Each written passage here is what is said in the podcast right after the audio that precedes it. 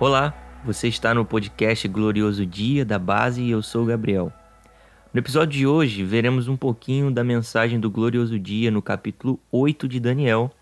Mas para isso, hoje eu não estou sozinho. Quem vai participar aqui comigo é o nosso amigo Daniel Esteves. Fala, Dani, apresenta aí para a galera. E aí, gente? É, sejam bem-vindos ao podcast. Eu sou o Daniel, coordenador da Base Cursos, e uma alegria muito grande poder estar participando desse, desse podcast com vocês. Legal, Dani, muito bom ter você aqui com a gente também. Bom, gente, a Daniel 8. A reta final da parte profética de Daniel, ela vai conter aí quatro encontros sobrenaturais. E no capítulo 8, a gente encontra mais detalhes sobre o império do anticristo e também um número novo, talvez para muitos, né? Mas que número que seria esse? É o número de 2.300 tardes e noites. Aqui nesse capítulo, pessoal, existe uma parcela de coisas que já aconteceram, mas também algumas coisas que vão acontecer, até porque o próprio anjo que estava comunicando isso, ele disse que eram coisas a respeito do futuro. Mas o Dani, ele vai entrar um pouquinho mais a fundo pra gente nesse capítulo. Cara, o legal, o legal de, desse episódio, né, Gabriel, é que a gente está recriando aquilo que a Bíblia está falando, né? É, eu sou Isso. o Daniel que vou falar e você é o Gabriel que vai explicar. Então, assim. é... Não tinha visto isso, hein? você deu mole da piada, você deu mole. Foi boa. Esse, esse capítulo, cara, eu, eu, vou dar uma, eu vou dar uma pincelada nele, mas esse capítulo ele é um capítulo muito interessante, muito difícil. Por quê? Porque ele tem pelo menos umas cinco interpretações, umas cinco escolas interpretativas que vão falar pra gente sobre esse episódio, sobre essa visão no começo do capítulo, que é a visão é, do bode e do carneiro, né? E a Bíblia fala pra gente ali em Daniel 8, a partir. Começa do 1, mas você pode ler a partir do 3, que fala que levantei os olhos e eis que diante do rio estava um carneiro que tinha dois chifres. Os dois chifres eram compridos, mas um era mais comprido que o outro, e o mais comprido apareceu por último. Vi que o carneiro dava chifradas para o oeste, para o norte e para o sul, e nenhum dos animais podia resistir a ele, nem havia quem pudesse livrar-se do seu poder. Ele fazia o que bem queria e assim se engrandeceu cada vez mais. Enquanto eu procurava entender, eis que um bode vinha do oeste, percorrendo toda a terra, mas sem tocar no chão. Esse bode tinha um chifre bem visível entre os olhos. Foi na direção do carneiro, que tinha dois chifres, que eu tinha visto diante do rio, e correu contra ele com todo o seu furioso poder. Enfim, aí ele vai é, é, continuar falando um pouco mais sobre esses chifres e sobre essa luta entre o bode e o carneiro. Então Daniel ele tem essa visão. Ele vê ali junto ao rio um carneiro que ele começa a dar chifradas para todo lado e aí uh, uh, aparece então um bode para uh, ah, guerrear contra ele, né? Para lutar contra ele. E esse esse carneiro, esse, esses chifres, esse bode, eles são animais que representam impérios antigos.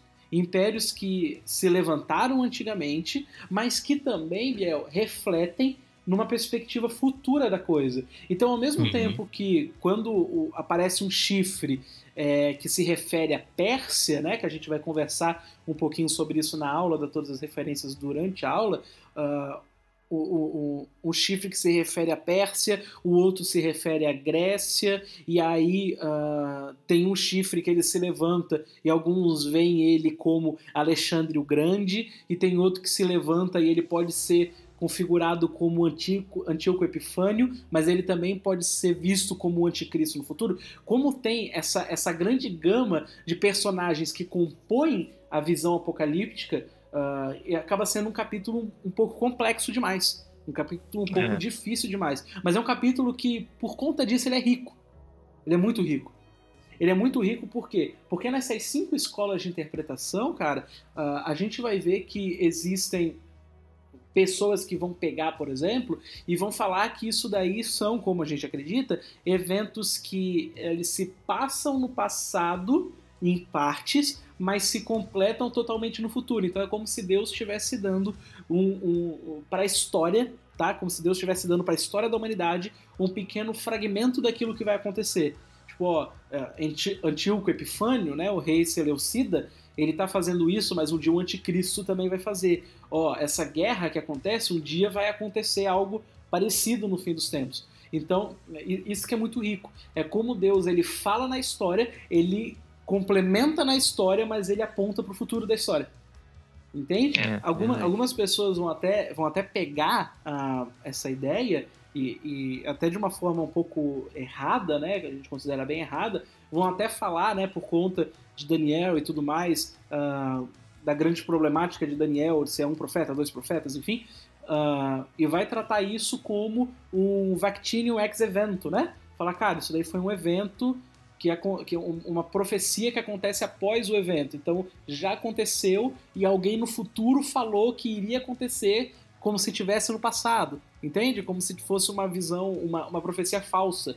Você fala hoje o que, que vai acontecer no 11 de setembro e aí você bota essa sua citação como em 1999. Ou seja, você estourou um profeta do 11 de setembro. Mas você já falou antes de acontecer. Então, uh, por isso que é tão importante estudar Daniel. Por isso que é tão importante entrar em Daniel 8. Por isso que é tão importante entender o contexto histórico do que está acontecendo. Para você não cometer esse tipo de erro.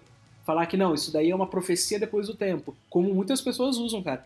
Muita gente usa isso daí para falar que o livro de Daniel uh, não é, não pode ser considerado, as profecias de Daniel são falsas, ou a Bíblia se contradiz. É. Não. A gente precisa olhar a história, a gente precisa olhar uh, uh, o, que a Bíblia está falando, a gente precisa olhar para os acontecimentos, a gente precisa olhar tudo isso e não cair nessas falácias. E não cair nessas coisas que nos fazem, às vezes, até ter certos, certos problemas de apologética, certos problemas de como conversar com um descrente, ou como uh, um debate que você vai entrar, ou alguém novo na sua igreja local. Por isso que é tão importante estudar esses impérios, por isso que é tão importante estudar essa, esse, essa porção de Daniel 8. Entender como fala e entender por que fala. Não é simplesmente briga de animais, não é simplesmente um é. passado é. histórico, não é simplesmente um futuro longínquo, não é simplesmente uma falsa visão. Não, é Deus na história colocando uma profecia que ela se cumpre por partes, mas se cumpre por inteiro no final. Entende? Sim, cara, muito bom, muito bom mesmo. E Dani, qual, pra gente aí finalizar, né? Qual dica você daria para quem quer estudar Daniel e todas as outras profecias bíblicas a respeito do fim? Ah, cara, com certeza a primeira dica que eu daria era, era você estar tá com a gente no glorioso dia, né?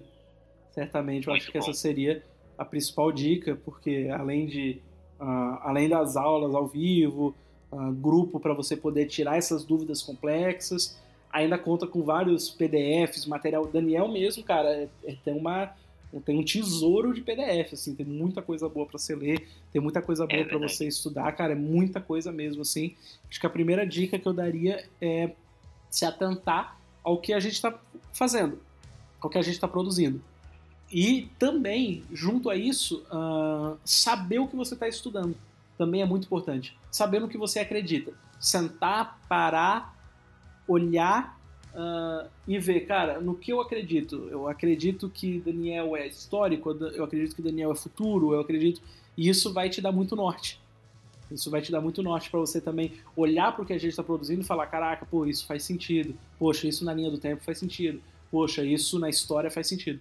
Então acho que uh, entrar naquilo que a gente tem produzido e aquilo que a gente tem falado, junto com uh, uh, uma convicção de estudo, uma convicção que você vai parar e falar, cara, eu quero aprender, eu quero estudar e eu quero ser convicto em algo.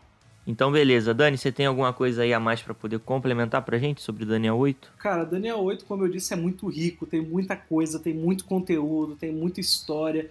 Uh, uma coisa que não dá tempo de entrar no podcast, que é as 2.300 manhãs e tardes, né? Que é uma coisa muito importante também. Então, uh, a gente não tem tempo aqui no podcast, mas a gente entra nisso, estuda isso e vê isso em PDFs e nas aulas do Glorioso Dia.